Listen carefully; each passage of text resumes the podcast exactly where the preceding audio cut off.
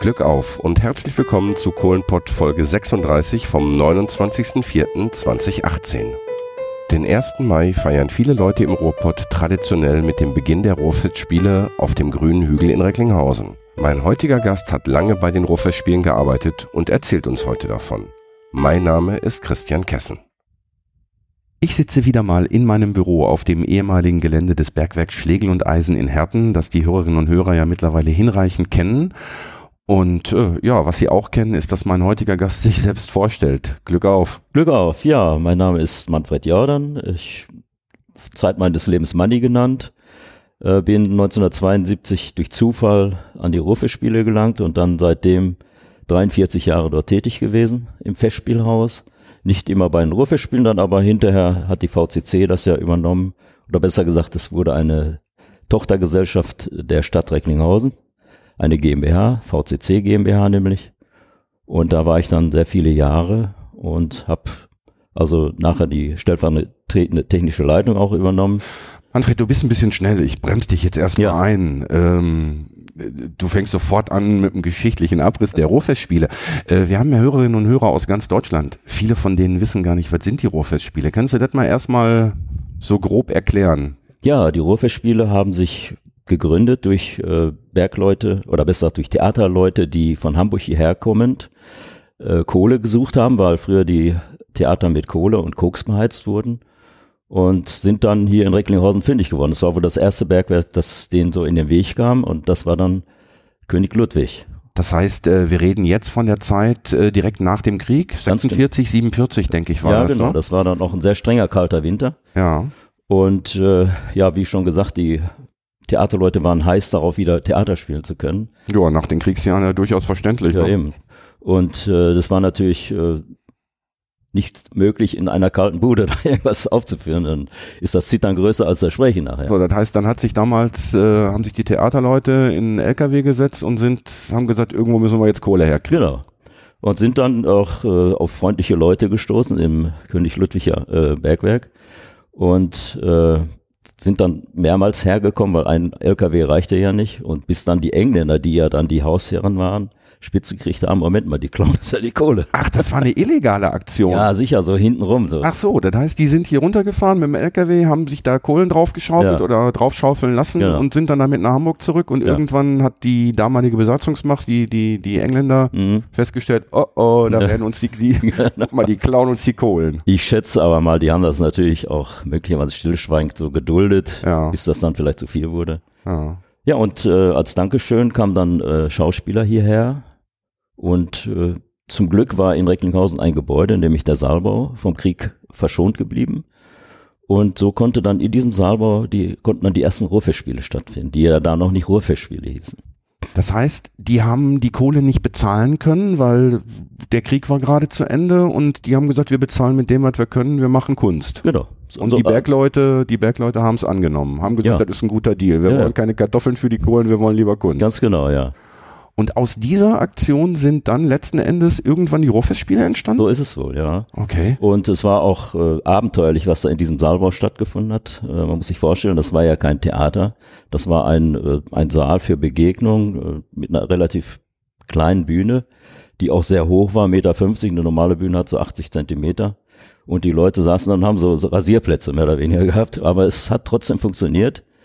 Und das Interessante war ja beim Szenenwechsel, also jedes Theaterstück hat ja mehrere Szenen. Ja. Und äh, die Dekoration muss dann einmal raus und wieder rein. Dann sind die dann raus auf die Straße, hinten auf den Hof, haben die nächste Dekoration wieder reingeholt, wieder äh, auf die Bühne und haben dann weitergespielt. Okay. Und, und öfter mal auch unterbrochen von den Straßenbahnen, die ja daherfuhren und äh, es war schon sehr, sehr abenteuerlich. Bis wann ist dann da im Saalbau gespielt worden?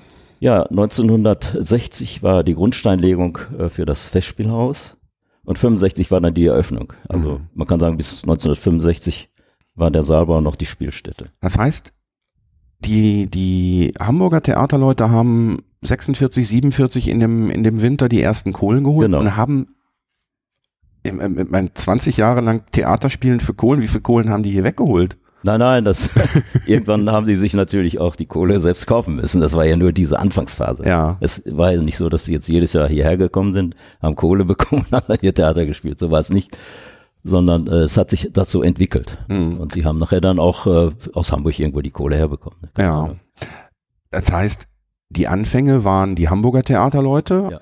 Und als man oder als die, als die Kulturszene, die Theaterszene dann gesehen hat, Mensch, auch der Bergmann äh, ist bereit, sich da hinzusetzen und Kunst zu gucken und Theater zu gucken, haben die das einfach weitergeführt und daraus sind dann letzten Endes ja, die Ruhrfestspiele entstanden. Genau, so ist das, ja. Ja.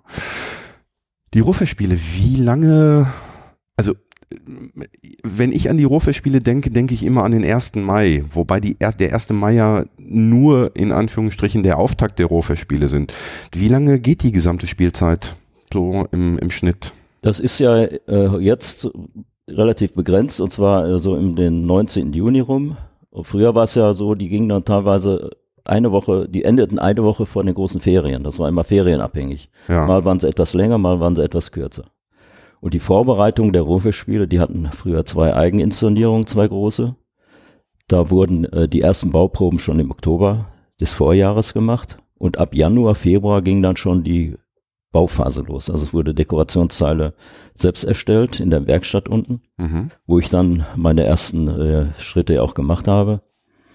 Und äh, ja, dann im April, Ende April war dann schon, waren die Endproben und im Mai war dann Eröffnung. Es war nicht immer der 1. Mai, weil der 1. Mai hat, das hat sich irgendwann mal entwickelt durch, äh, es gab einen äh, kleinen Kulturbetrieb, Rutluck genannt. Das war ein äh, Gewerkschaftsbetrieb.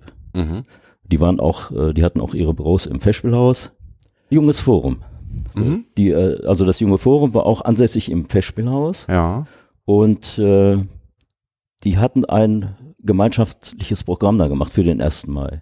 Früher war das so, dass im Laufe des Jahres äh, auf dem Hügel auch äh, diese Kulturveranstaltung rückwärts genannt Rutluck, Ja. deswegen Rutluck Kultur. Und dann haben die sich irgendwann gedacht, Mensch, wir machen das zusammen. Und daraus ist dann der 1. Mai-Auftakt entstanden. Äh, Kannst du dich erinnern, wann das, wann das erste Mal so war? Weil solange wie ich, äh, naja, denken kann Mhm. nicht, aber solange wie ich den Hügel kenne, solange ist für mich da dieses große Fest am 1. Mai. Also ich schätze mal, das muss mindestens, ich glaube, da war ich erste Mal mit 15. Das Ja. muss also 36 Jahre her sein. Ja, in den späten 70ern auf jeden Fall. Ja, Ja. okay. Also genaue Jahr weiß ich gar nicht. Ich habe zwar vorhin nochmal nachgeguckt, aber ich habe äh, andere Termine. ja. Ähm, was passiert so im Rahmen einer, ja, einer Spielzeit? Ähm, es ist ja nicht nur Theater auf der großen Bühne im, im Festspielhaus selber, sondern es passiert ja mittlerweile zumindest ringsrum auch noch eine Menge. Mm, ne? ja. Also Stichwort Fringe Festival. Das ist ein super zweites Standbein geworden, äh, fast ein Selbstläufer. Die äh, Leute stehen inzwischen Schlange, um daran teilnehmen zu dürfen. Ja. Und äh, das ist eine super Sache, die da entstanden ist. Und das war früher ja auch nicht. Das gab es erst seit, ja, vielleicht äh, so 2000. Ich, ich schätze mal so mit der Zeit, als äh, hier, ähm, der Herr Hoffmann dazu kam. Ja. Ja. Der Intendant. Intendant, der jetzige Intendant, noch Intendant, muss man sagen, der hört ja dies auf.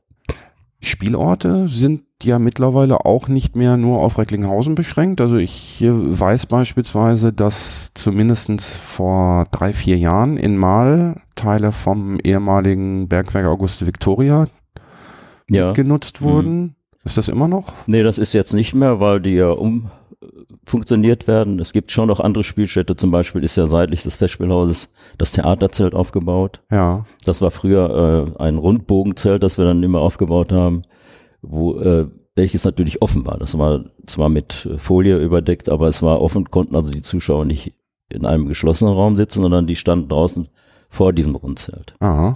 Und dieses Theaterzelt, das ist dann angeschafft worden im Rahmen des Umbaus. Das Festspielhaus war ja fast zwei Jahre äh, für die Ruhrfestspiele nicht bespielbar, weil ja dieser große Umbau war mit Mhm. dem Vorbau. Und dann hat der damalige Verwaltungsdirektor Strehlau, der sehr rege in der Geschichte war, der hat dann dieses Zelt angeschafft und eine Firma aus Mahl, Schiffke, die haben sich dazu bereit erklärt, das immer wieder aufzubauen, abzubauen und bei sich zu lagern. Und die dürfen das wohl auch nutzen, aber ich weiß nicht, ob es da irgendwelche Nutzungen gab außerhalb der Festspiele. Mhm. Ähm, Highlights. Du hast gesagt, du warst wie lange? Äh, ja, 43. 43 Jahre. Was war, was ist dein persönliches Highlight in dieser Zeit gewesen? Ja, das persönliche Highlight war auch das größte Bühnenbild, was ich in meinem Leben gesehen habe und wahrscheinlich auch nicht mehr so gemacht werden wird.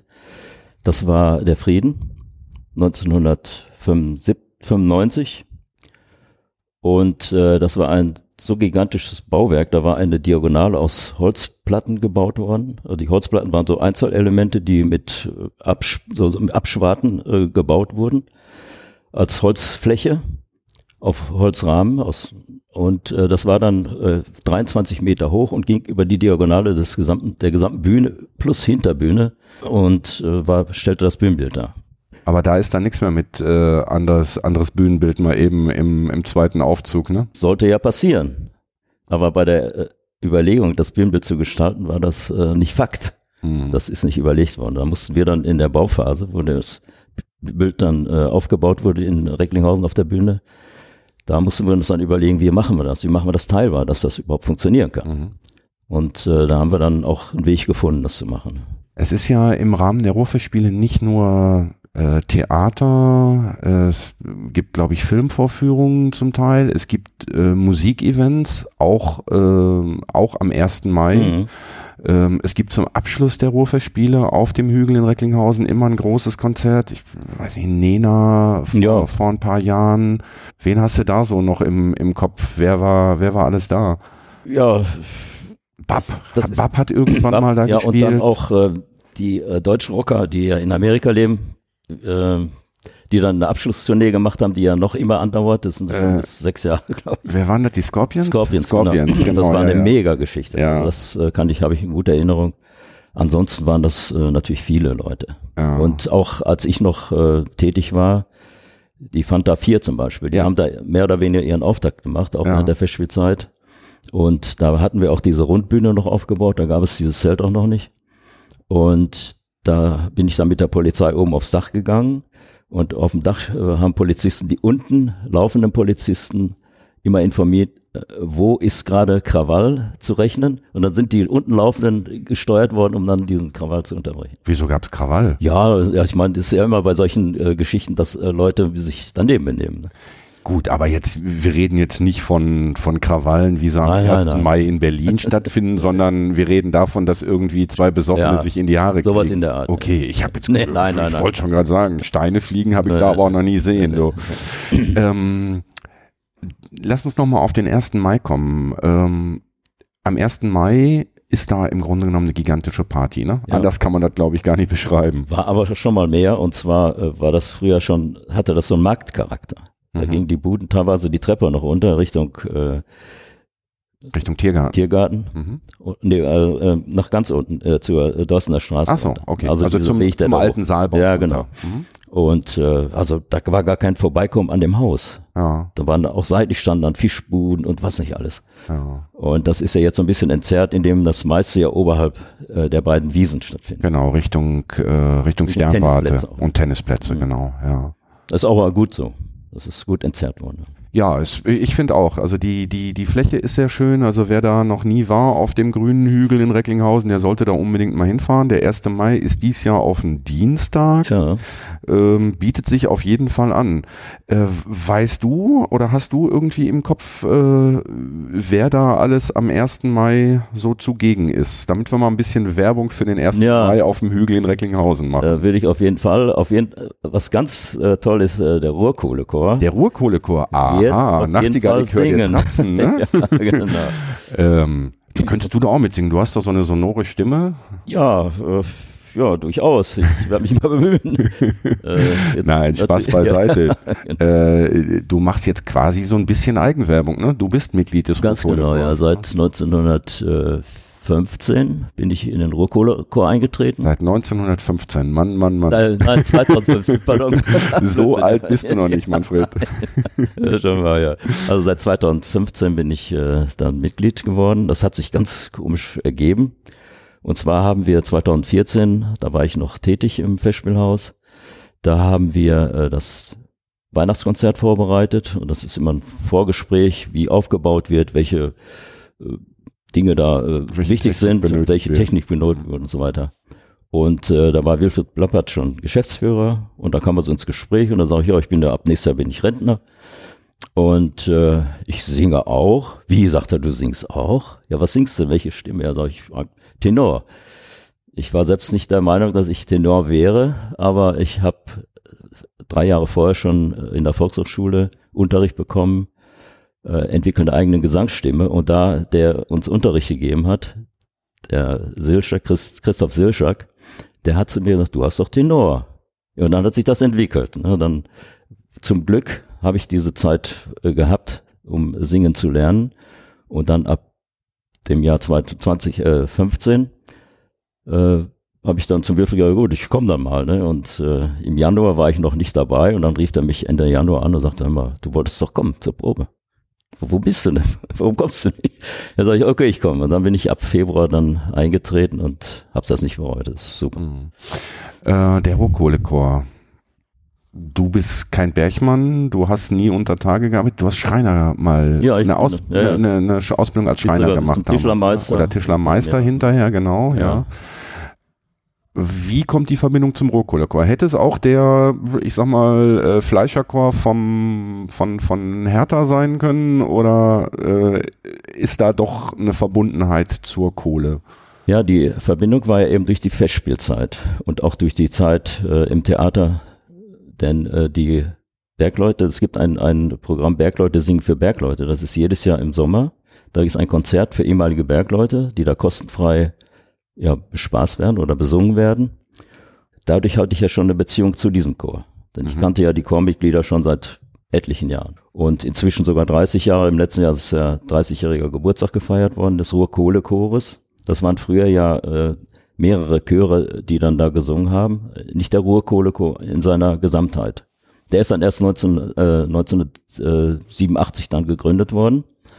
Und die waren dann eben jedes Jahr und haben dann das Programm gestaltet. Bergleute singen für Bergleute. Aber die haben doch vorher auch gesungen. Das heißt, da hatte vorher jedes Bergwerk seine eigen, seinen eigenen Chor oder? Ja, das war tatsächlich so. Selbst hier in Scherlebeck gab es einen, in Langbochum gab es einen, äh, dann äh, dieser Chor, äh, Kon Konsolidation, der, den gibt es ja immer noch. Ja. Und aus diesem Konsolidation sind einige ja auch in den Rohkohlechor eingetreten und singen auch, äh, praktisch bei beiden Chören. Ah.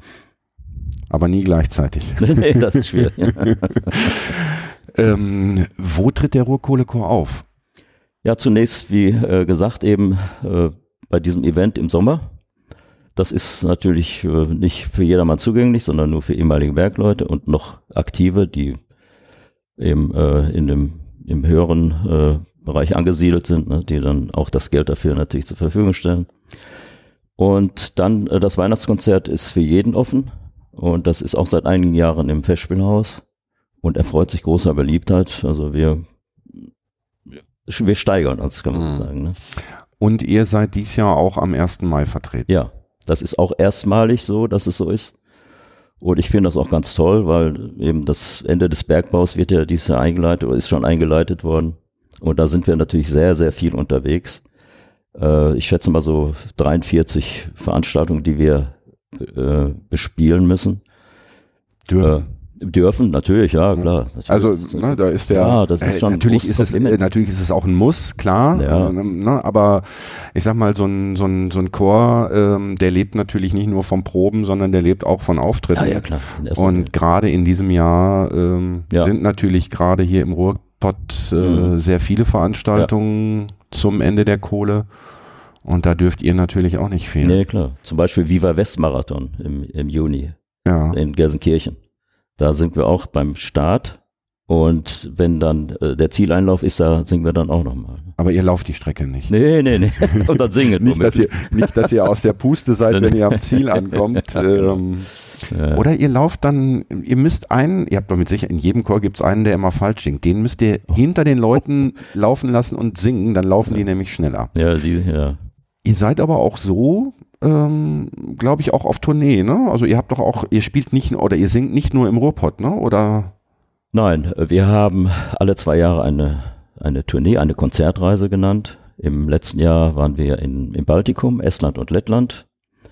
Und als ich 2015 äh, anfing, äh, war gerade die Reise geplant und dann auch durchgeführt nach Ungarn. Das war super. Für mich natürlich der Sprung ins kalte Wasser, weil ich äh, in der ersten Reihe stehe und dann natürlich äh, ganz nah an den Menschen in den Kirchen zum Beispiel, in, an der ersten Bank. Äh, aber es hat gut funktioniert. Ich äh, fand das super. Hm. Es beißt ja keiner, ne? Nee, nee, eben, die genau. sind ja, die sind ja alle da, weil sie euch hören wollen. Ja, ich, also, wenn, also wenn du, wenn die da sitzen würden und die müssten euch hören, dann wäre das in der ersten Reihe ein bisschen kritischer. Nee. Euer Repertoire, Bergmannslieder? Nein, nicht nur.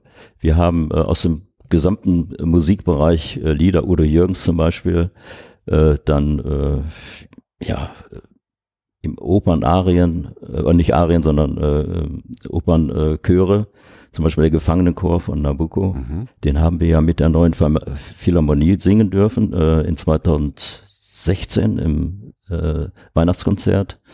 Das war eine super Erfahrung, auch mit dem Baumann äh, singen zu dürfen. Äh, der hat uns ja super dirigiert, also das war, fand ich großartig, wie der uns gepusht hat, ne, mehr oder weniger. Ich bin, ich bin musikalischer Laie. Also ich habe tatsächlich am Sonntag, am letzten Sonntag ist ja das, äh, die Steinkohle zum Gestein des Jahres Mhm. gekürt worden auf Zeche Nachtigall.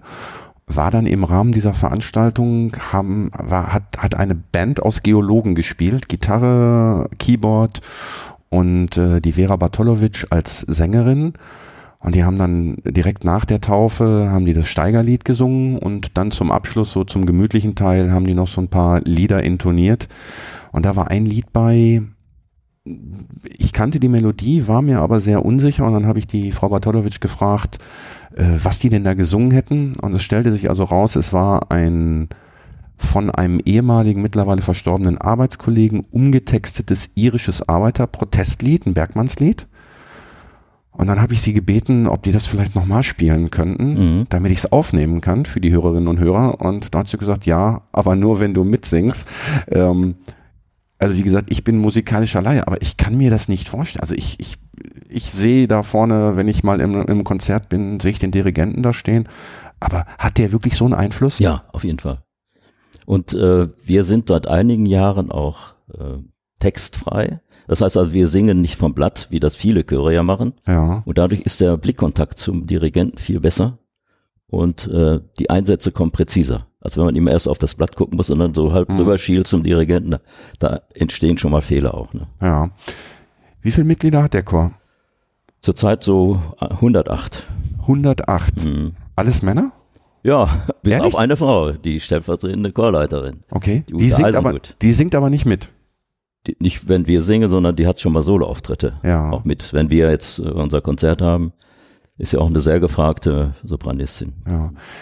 Warum ist das so? Ist das aus der Tradition raus, dass äh, bis auf die Kriegszeit, äh, wo auch Frauen unter Tage war, oder auf die, auf die Anfänge, wo auch Frauen unter Tage waren, ist das, weil im Bergbau nur Männer tätig waren? Oder? Vermute das so, weil ich wüsste auch nicht, äh, warum das anders sein sollte. Es gibt ja genug gemischte Chöre Ja. Und der reine Männerchor, das, äh, wenn man die mal gehört hat, das ist eine Stimmgewalt, das ist unglaublich. Ne? Vor allen Dingen, wenn dann alle 108 Leute da sind und schmettern, das ist unglaublich, Hm. was da für eine Resonanz ist.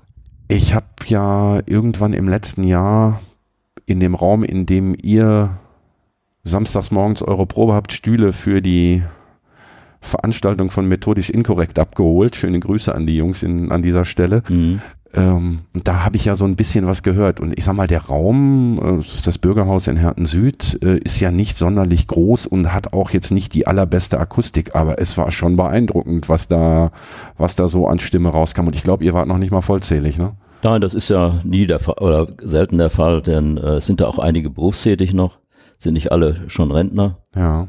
Und äh, dann ist natürlich oft auch, ja gut, der eine oder andere macht auch mal Urlaub. Also diese Gesamtgruppe ist relativ selten Hm. zusammen. ne? Nur Nur bei den großen Konzerten. Hm.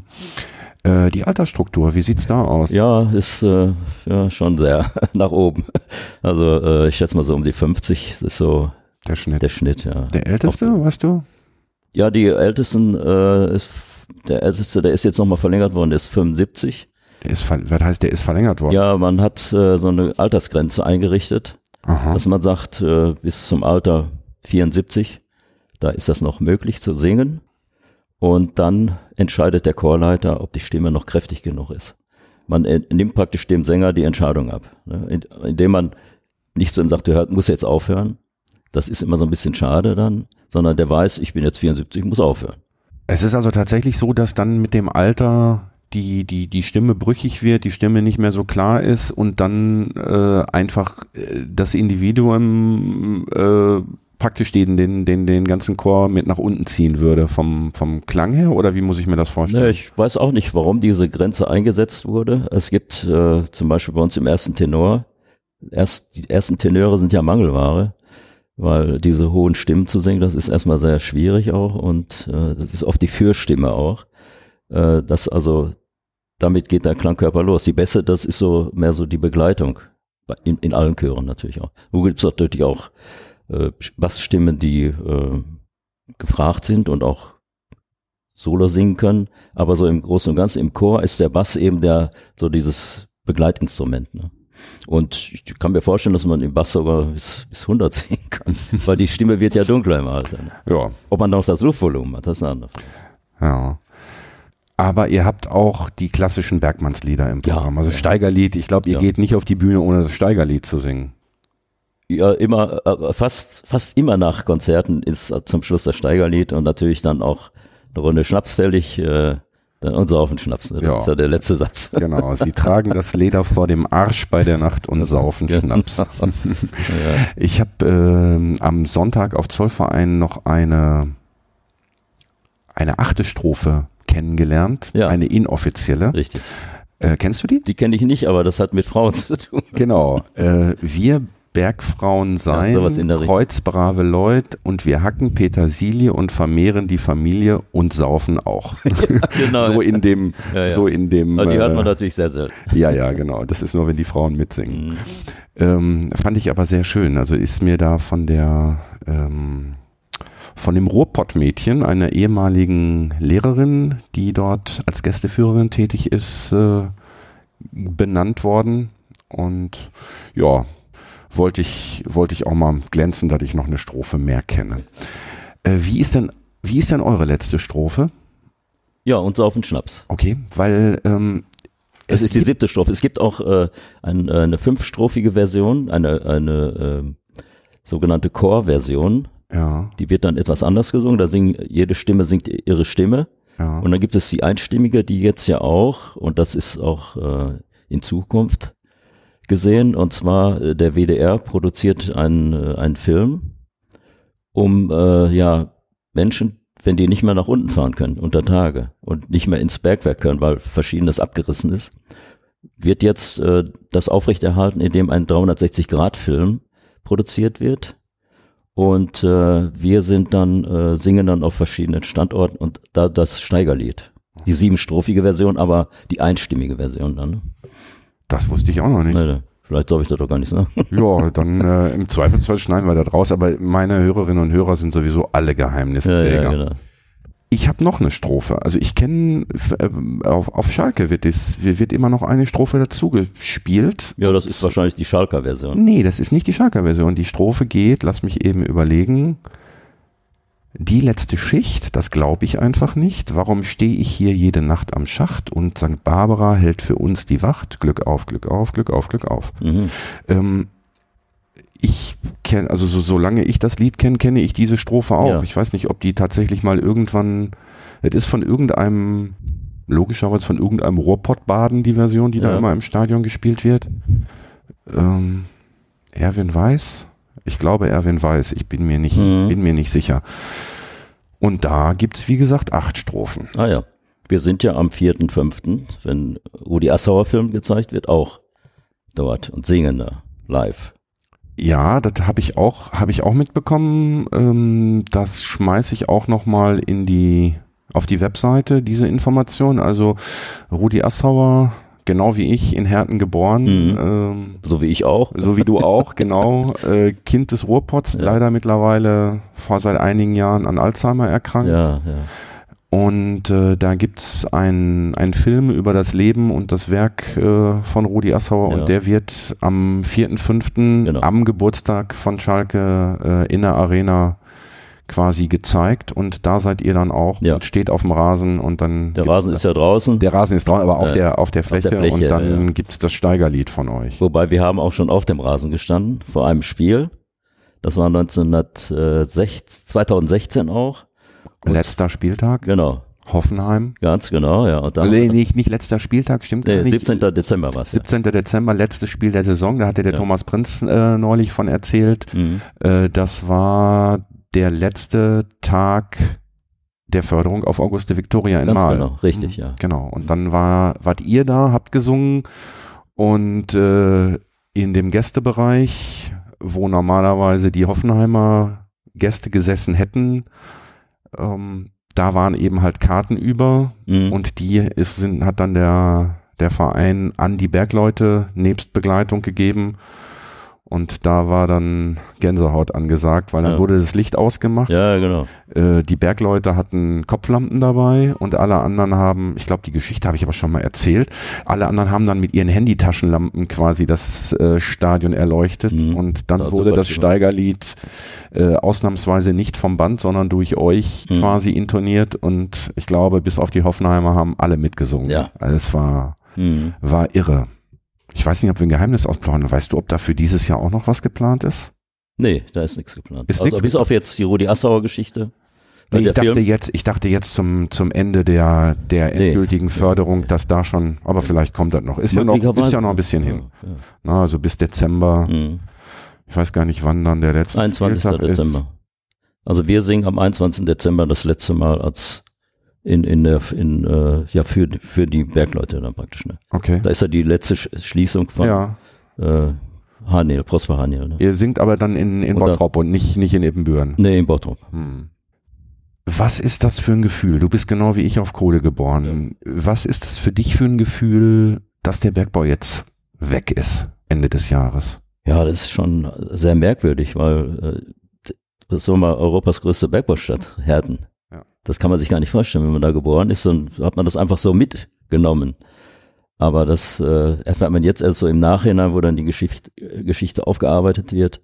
Es ist schon anders. Also es ist eigenartig. Ne? Also man muss sagen, es hat sich sehr stark auch verändert. Das ganze Bild von Herten natürlich auch. Ne? Hm.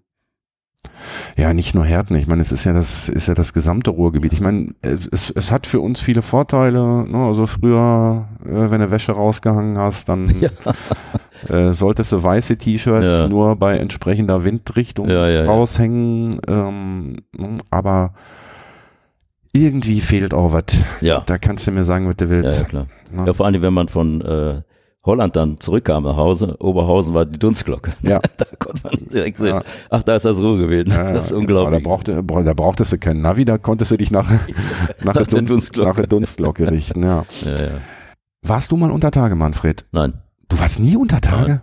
Und jetzt kannst du nicht mehr, ne? Nee, ich Du hätte bist über noch 60 gekonnt, jetzt, ne? Ja, äh, wir hatten ja noch mal äh, einen Gesangsauftritt oder einen Gesangs mit dem WDR und äh, da waren wir ja äh, Prosper Hani oder konnten einige einfahren, aber das habe ich dann auch nicht gemacht, weil ich das Alter überschritten habe eben. Ne? Ich Ja. wollte da keine Dinge hervorrufen, die vielleicht passieren, was natürlich nicht der Fall ist. Nee. Ich fahre ja auch äh, über 3000 Meter mit Snowboard durch die Gegend, also Ja, von ja. daher ist das Ähm, ja gut, nur das Problem ist, wenn da irgendwas passiert, dann kriegt derjenige, der gesagt hat, Richtig. schau mal, den Money kann ich jetzt damit reinnehmen. ja. Ähm, na. Dafür gibt's diese Regeln. Mhm. Äh, aber wie kommt dass du nie unter Tage warst? Ja, keine Ich Ahnung. meine, gerade gerade in dem in dem Bezug Ruhrfestspiele, ich meine, da muss äh, es gab ja Zeiten, da gab es auch ein, Einfahrten zum Genau. Ja, ja. Und es gab ja auch Zeiten, äh, da hast du halt gesagt, ich brauche eine Grubenfahrt. Ja. Äh, ja, äh, wann wollt ihr kommen? Ja, ich meine, ja, genau. sieht heute ja anders aus. Ja. Heute äh, würde man sich die Finger danach Ja, lecken, wenn man noch eine Grubenfahrt bekommen Ja. Könnte. Also falls irgendjemand Verantwortliches von der Ruhrkohle zuhört, ich würde gerne nochmal unter Tage und ich würde auch gerne dann äh, tatsächlich ein nach Möglichkeit ex-geschütztes Aufnahmegerät mit runternehmen. Also falls das irgendeiner hört, gerne Mhm, eine ja. E-Mail an info.kohlenpott.de. Ähm, ja, würde mich, würde mich sehr freuen. Ja, ich es hat ja- doch damals mit Sicherheit einer gesagt, hör mal, Manfred, äh, wolltest du nicht mal mit? Und du hast ihm gesagt, oh, Nee, ich habe das ja insofern äh, mal gesehen, indem ich in diesem Lehrbergwerk war, in äh, Hochlamark. Das ist ja ein Bergwerk, da, wo man ebenerdig reinfährt und 120 Meter Halde über sich hat. Ja, ja. Und das ist ja super dann, ne? Da war ich auch, da war ich auch noch nicht. Ich hatte das neulich in der Zeitung gelesen und ähm, da habe ich auch schon ein paar Leute angeschrieben. Äh, würde ich, würde ich auch gerne nochmal gucken Mhm. und aufnehmen, weil da darf man ja dann auch aufnehmen mit normalem Gerät, weil da gibt's ja keine Probleme mit, äh, Nee, nee, mit genau. Methangasausgasung, Mhm. also keine Explosionsgefahr. Ähm, ja, würde ich mir auch gerne noch. Ach, es gibt so viel, was ich mir gerne noch angucken Ja, würde. Und das, und da sieht man erstmal, äh, was, welche Dimension das hat, äh, wie, wie eigentlich in Anführungsstrichen schwachsinnig das ist, sich vom Bergbau zu verabschieden. Und da ist die modernste, wir haben die, die modernsten Möglichkeiten, das, die Kohle zu äh, holen. Natürlich ist äh, das viel zu teuer geworden, weil es aus recht äh, hoher Tiefe dann emporgeholt werden muss. Ja, das haben wir hier auch schon mehrfach thematisiert. Also ich bin auch nach wie vor der Meinung, anders. Ich bin der Meinung, dass fossile Energieträger auf Dauer nicht sinnvoll sind. Ja, klar. Egal ob es Öl, Gas oder halt die Kohle ist. Mhm. Bin aber auf der anderen Seite der Meinung, dass wir diesen Ausstieg zu früh vollzogen haben. Das wird uns auf die Füße fallen. Im Moment exportieren wir Kohle, äh, Entschuldigung, importieren wir Kohle aus, aus aller Welt, die zum Teil unter verheerenden Bedingungen abgebaut wird.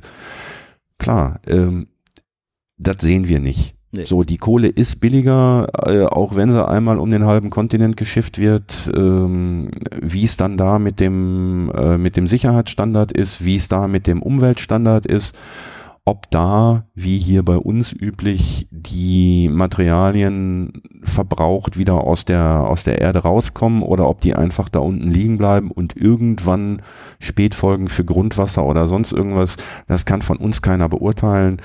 Ich glaube, der letzte Tote hier im Ruhrbergbau, der ist ewig her. Ja, Ähm, ja. Ne, ich glaube, dass äh, es keinen Tag auf der Welt gibt, wo nicht etliche Kumpeluntertage sterben Ja. in anderen Bereichen. Aber gut, äh, wir sind Ja. wir sind nicht die Politik. Es müht sich ist da, so, ja, das, genau.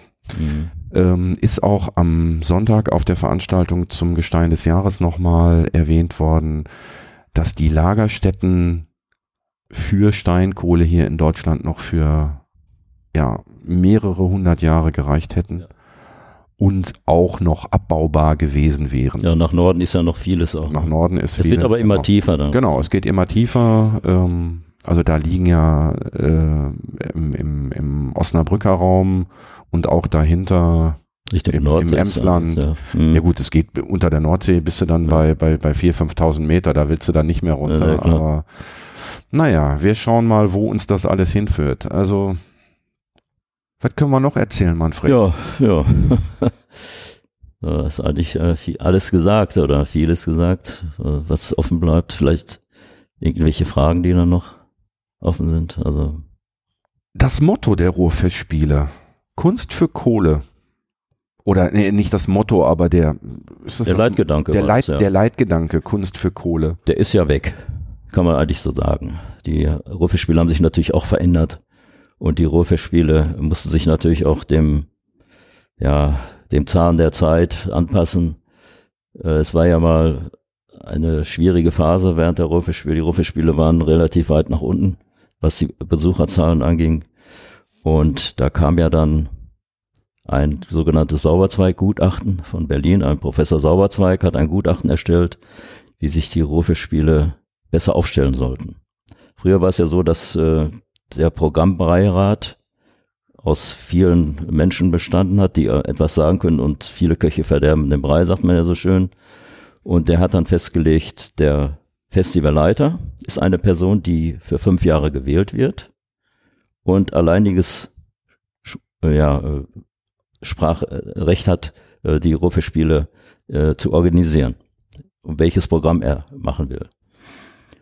Und man stellt ihm zur Seite einen Geschäftsführer, der aber unabhängig vom, von der Ruhrfestspielleitung ist, weil er in seinen Entscheidungen ja frei sein muss. Er muss auch manchmal gegen den Festspielleiter ja vielleicht sagen, hör mal, jetzt hast du zu viel Geld ausgegeben. Hm, das können wir uns nicht erlauben. Ne? Also das ist dann, äh, der ist vom Aufsichtsrat bestellt.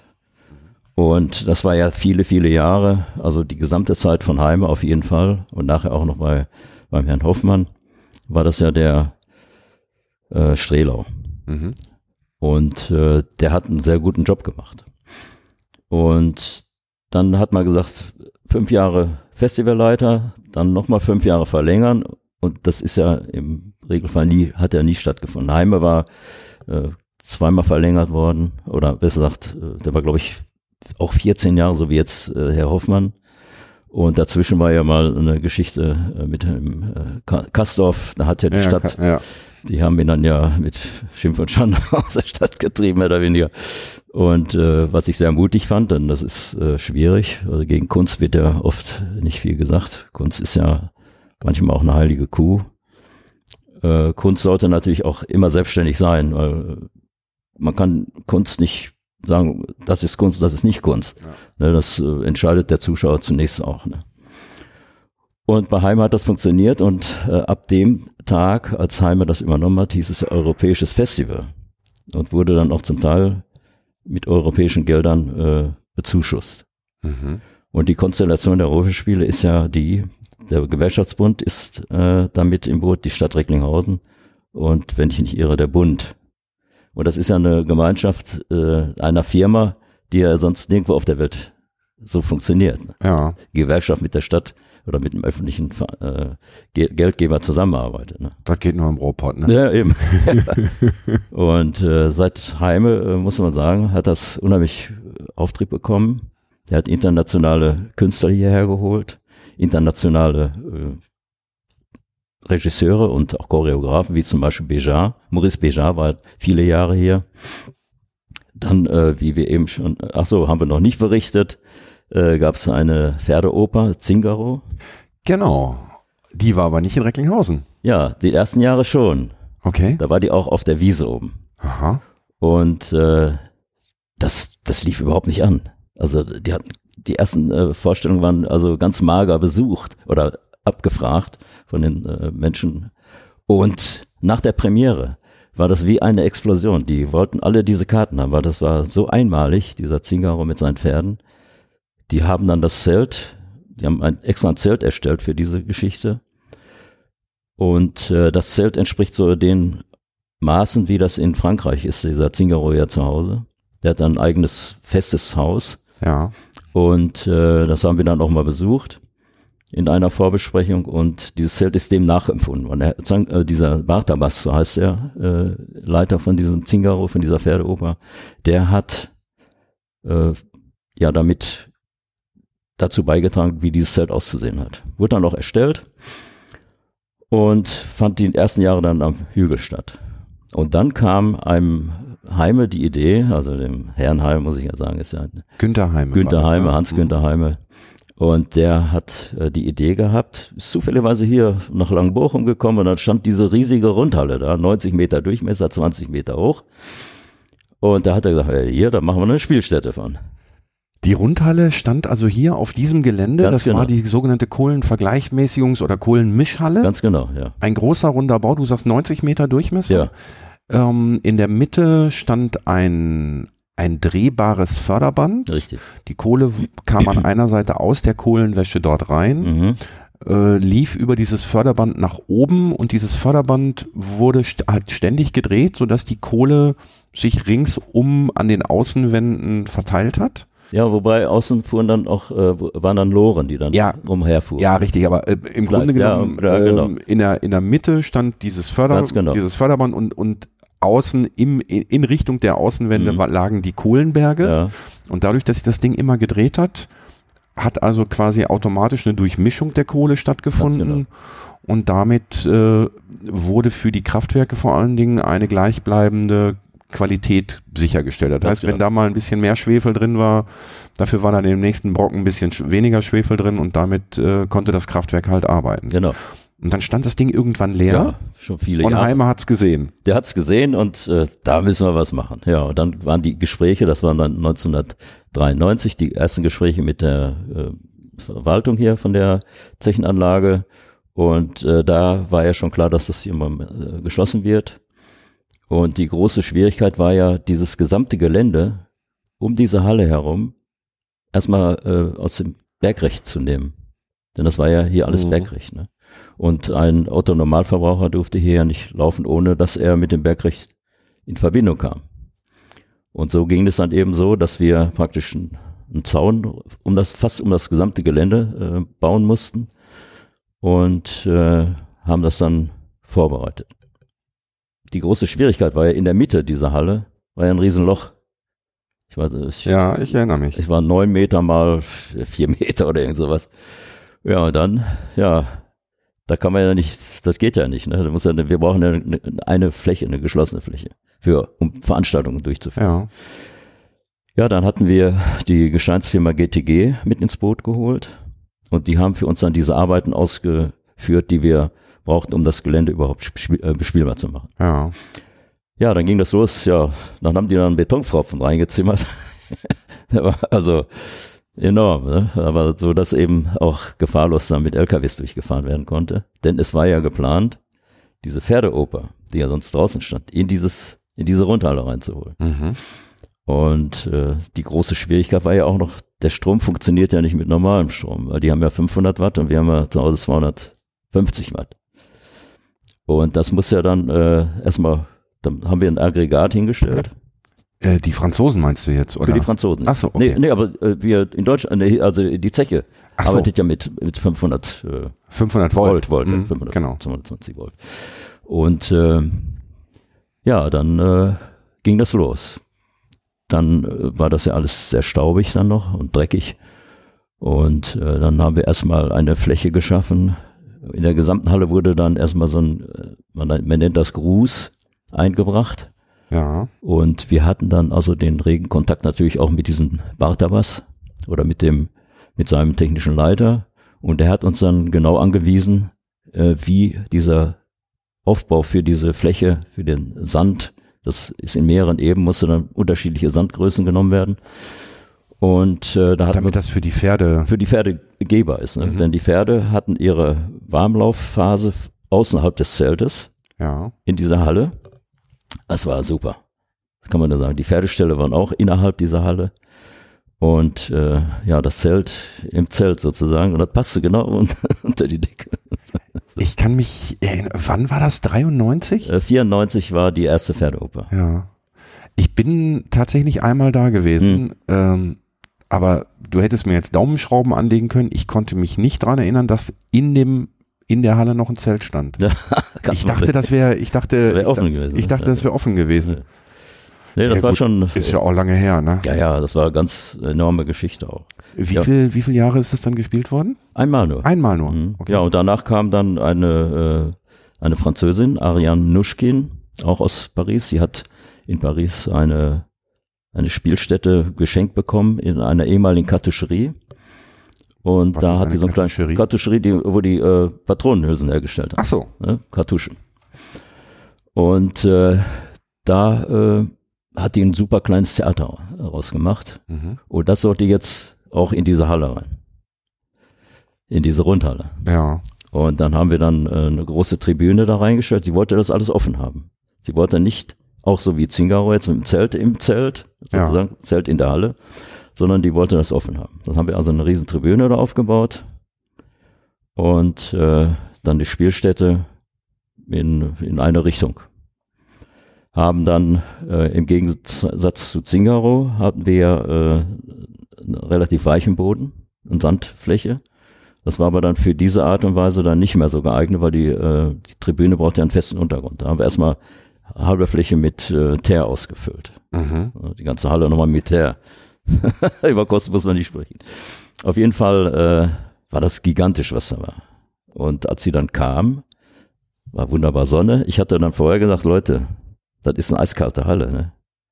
Und das Stück von Ariam Nuschkin, Le Réveil des Erigne hieß das, das Erwachen der äh, Erinierinnen, das war ähm, ein Stück, das sollte sieben Stunden dauern. Ah. Hm. Man konnte es aber auch in zweimal angucken. Ne? Und äh, ja, dann, als sie kamen, war super Wetter, das war im Mai. Ich glaube, das war der 4. Mai oder 5. Mai, als sie hier ankamen. Hat ein großes Buffet draußen aufgebaut, alle eingeladen, das war super. Die Premiere war super auch, war schön in der Halle. Und dann kippte das Wetter, was im Mai ja durchaus auch passiert. Ja, dann war es äh, sozusagen A, kalt in der Halle. Und dann haben wir dann äh, vom Roten Kreuz uns erstmal Decken kommen lassen. Und äh, haben die Leute konnten sich dann mit Decken. Heißt, die haben sieben warm- Stunden da mit Decken gesessen. Ja, ja. Ja, da hättet ihr die Bergleute fragen sollen. Die hätten euch so erklärt, wie man die Fernwärmeleitung, die ja, Ja. am Gelände vorbeiläuft, anzapft. Dann hätten die das Ding mal eben beheizt. Ja, wobei es war ja nicht mehr im, äh, äh, war ja aus dem Bergrecht raus. Ne? Ja. Ja, gut, Ja. aber Ja, und noch ein, eine makabere Geschichte war noch die, äh, Zingaro, jetzt beim Zeltaufbau, äh, da sind ja diese riesen Erdnägel, die haben so 1,50 Meter, fünfzig, äh, um das Zelt draußen Ja. zu befestigen. Und dann haben die versucht, die da in die Erde reinzukriegen. War natürlich mega schwer, weil es ja so ein bisschen lehmiger Boden hier. ja. Und die machen das aber mit so einer Glocke. Jetzt muss man sich aber vorstellen, 1,50 Meter, fünfzig, die Glocke geht ja nicht. Da braucht die jetzt etwas, um höher zu kommen als dieser 1,50 Meter fünfzig Stab. Dann haben die natürlich einen Gabelstapler genommen, eine Palette drauf. Dann hat sich einer draufgestellt mit seinem, mit diesem Presslufthammer, wo vo- vorne so eine Glocke drunter war. Und dann hat er die Erdnägel in die Erde getrieben. Ne? Das ging dann super auch. Ne? Und dann kam aber einer von, von der Bergaufsicht. ja. Und dann hat Was er gesehen, wie der da da auf dem Gabelstab. ja. genau. Das ging dann auch in die Zeitung und naja. Ja, Sicherheit äh, Ja. äh, ist in allen Bereichen Ja, groß geschrieben, wichtig, ja. aber äh, ich sag mal, man muss auch mal, Ja, man muss auch mal fünf gerade sein lassen. Ne? Und das hatte ich auch gedacht, als wir dann, äh, dann kam der Abbau. Und der Abbau, da kriegten die die Erdnägel gar nicht mehr raus, weil die ja in dem lehmigen Boden so fest waren, weil wie einbetoniert, ne? Und dann äh, waren freundlicherweise Leute von der Zeche, die konnten mit dem Bagger da reinfahren und haben die dann mit dem Bagger aus rausgezogen. äh, Ja, man kennt sich, man hilft sich. Ne? ja, ja, klar. So, so soll das sein und so ist das ja hier im Ruhrpott auch Ja. eigentlich an allen Ecken und Enden. Ja, Manfred, du hast mir auch geholfen. Du schön. bist heute mein Gast gewesen. Ähm, haben wir noch irgendwas zu den Rohfett-Spielen? Wir müssen noch mal ein bisschen die Werbetrommel rühren. ja, auf also, jeden Fall. diese Folge wird, ähm, wenn ihr diese Folge hört, wenn ihr sie zeitnah hört, wird sie am 29. April 2018 ausgestrahlt. Für die Leute, die das in 500 Jahren noch hören, also ihr braucht dann am Dienstag nicht zum Rohrfest spielen. Ich hoffe, dass es die dann noch gibt, aber das, was wir jetzt noch erzählen, ist dann äh, passé. Weißt du, äh, was ist das Highlight dieses Jahr? Das weiß ich leider nicht, nein. Okay, dann äh, gucke ich noch mal eben in die allwissende Ja, ja. Müllhalde. Ja, ja. in die Wikipedia, beziehungsweise nicht in die Wikipedia, sondern selbstverständlich auf die Seite der Rohfestspiele. Festspielkalender, was haben wir denn da? Am 1. Mai natürlich das äh, Kulturvolksfest. Ganz wichtig dieses Jahr, die, äh, der DGB, der Deutsche Gewerkschaftsbund, macht diesen großen Demonstrationszug, die Richtig. Bergparade. Mhm. Ähm, da äh, Es werden, glaube ich, zweieinhalbtausend Leute erwartet. Ne? Ja. Mhm. Genau. Ähm, so, dann haben wir so Sachen. Besuch der alten Dame, Fritz Ekenga, ähm, was haben wir denn noch? Äh, Fatih Cevu- Ce- Ce- Cevicolo, Ja, wie auch immer Cevicolo, man den ja, ja. guten Mann ausspricht. Ähm, oh, da muss ich, glaube ich, für meine Frau Karten holen, weil wir mussten unsere neulich ausfallen lassen aus gesundheitlichen Gründen. Äh, René Steinberg und die Herren vom Komödien. Ja, also ich äh, verlinke das einfach auf der Internetseite, da könnt ihr mit Sicherheit mal gucken. Karten ist immer so eine Sache, Ja. die die bekannten äh, Dinge sind auch schnell ausverkauft. Ähm, einfach mal gucken. Ansonsten, wenn ihr es dies Jahr nicht schafft, also der 1. Mai in Recklinghausen, der Start der Rohrfestspiele und dann die Rohrfestspiele selber ist eigentlich immer ein Besuch wert, auch wenn man von woanders kommt.